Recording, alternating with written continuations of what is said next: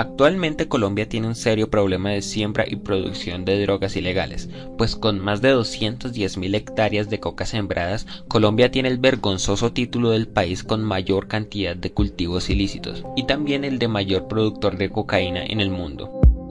El presidente Duque quiere volver a la aspersión aérea de glifosato, pero ¿esta es realmente la solución al problema? Bienvenidos a Parémosle Bolas, ese podcast de opinión sobre cualquier cosa que considere medianamente seria, y hoy toca pararle bolas al glifosato. En abril de 2017, la Corte Constitucional prohibió la aspersión aérea de glifosato por medio de la sentencia T-236 de 2017, argumentando que esta aspersión genera riesgos significativos para la salud humana. Esto luego de constatar que el glifosato afectó significativamente a la población indígena carijona en 2005. Y recientemente hubo un fuerte debate en la misma Corte Constitucional sobre la validez de esta sentencia. Esto luego de que el presidente Duque pidiera a la Corte moderar la sentencia, ya que desde de esta, la aspersión se ha hecho únicamente de manera manual, poniendo en riesgo los soldados encargados de este trabajo. El argumento usado por muchos defensores del glifosato es que los cultivos aumentaron a causa de la prohibición de la aspersión aérea en 2017.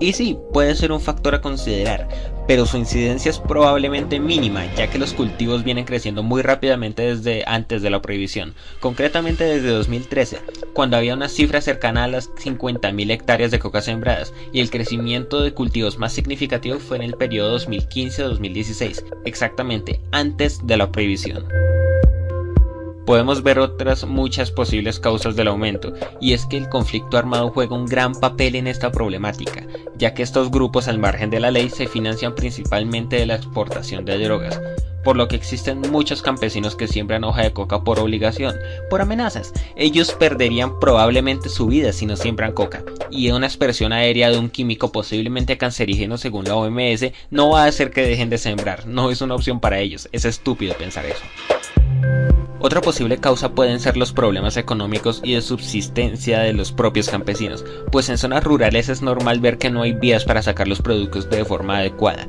y lo cual hace más caro su transporte, y por lo tanto su producción, dejando muchas veces ganancias muy bajas, ganancias nulas o incluso pérdidas, lo cual hace inviable cualquier cultivo lícito, teniendo en cuenta que los cultivos de coca dejan una ganancia medianamente decente o al menos suficiente para vivir. Actualmente hay muchas poblaciones colombianas que viven de la coca, no porque quieran, sino porque es su única opción de vida.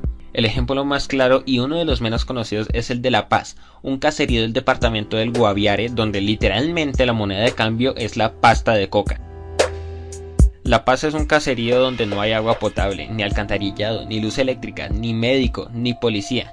Allí gobiernan las disidencias de la guerrilla de las FARC y sus pobladores dicen que allí no hay violencia a pesar de ser productores de coca. Esto debido a que la disidencia de las FARC que opera allí impone el orden. Eso deja mucho que pensar. Aquí el problema es claro, hay una tendencia a sembrar coca, y esta tendencia es debida a dos factores, la economía y las amenazas. Algo es claro, un kilo de coca genera más dinero que cualquier otra cosa, y la inviabilidad de la que ya hablé antes es un factor clave, pues sí que es importante ayudar al país, pero para una persona es mucho más importante defender la vida propia, el sobrevivir, y un campesino no va a empezar a cultivar a pérdida por evitar que las estadísticas de hectárea de coca aumenten. Eso no va a pasar, de algo se tiene que sobrevivir.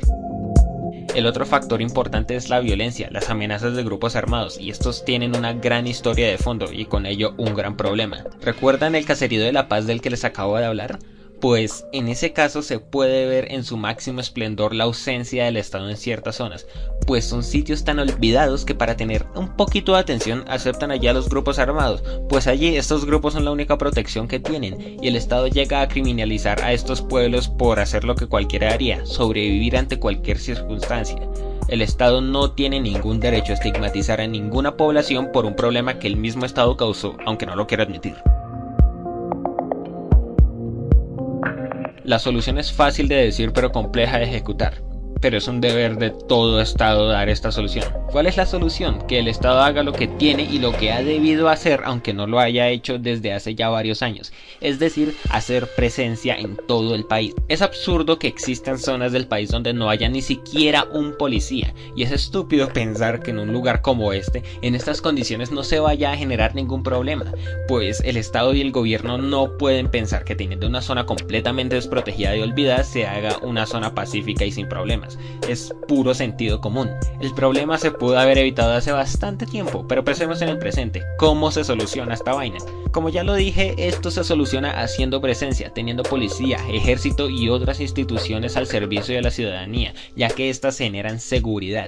Y por supuesto, hay que dialogar con los diferentes grupos armados, hacer acuerdos y así hacer frente a los verdaderos grupos guerreristas y con intereses puramente criminales, es decir, las disidencias. El programa de restitución de cultivos ilícitos tiene un gran potencial, ya que parte de la cierta premisa de que los cultivadores de coca no son unos narcotraficantes. Y digo que esto es cierto porque los campesinos son el eslabón más bajo del cultivo y comercialización de drogas.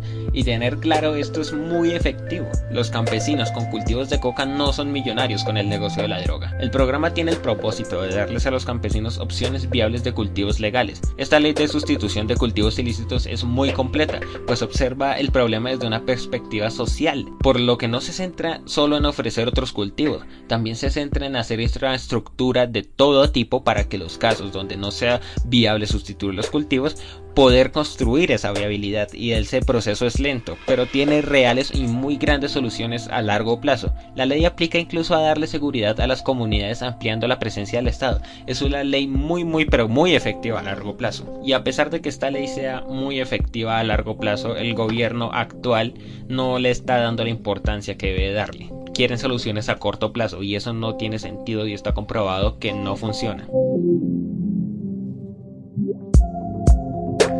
En conclusión, las soluciones a corto plazo en este tema no funcionan realmente y de hecho agravan el problema. El glifosato hace parte de esas soluciones a corto plazo y como solución a corto plazo, que es, agrava la problemática. Eso es obvio. Iván Duque y el uribismo no han querido entender eso, o tal vez algunos sí que lo entiendan, pero a lo mejor darlo a entender afecta a alguno de sus intereses. Como sea, la solución es aplicar de una manera real la ley de restitución de tierras, lo que al inicio dará malísimos resultados, pero muy malos, pero a largo plazo se acercará a una solución real al problema, una solución total. Esto junto con una aceleración grandísima en el desarrollo del país. Entiendan eso. Fin, este es el final de otro episodio de Paremos la Bolas. Recuerden seguirme en Twitter donde aparezco como arroba Paremos la Bolas y allí se enterarán de más opinión mía y de muchas razones de este podcast y sus dificultades, ya que llevo bastante sin subir un capítulo y espero subir capítulo esta semana otra vez. Sin más que decir, nos escuchamos en otra ocasión. Adiós.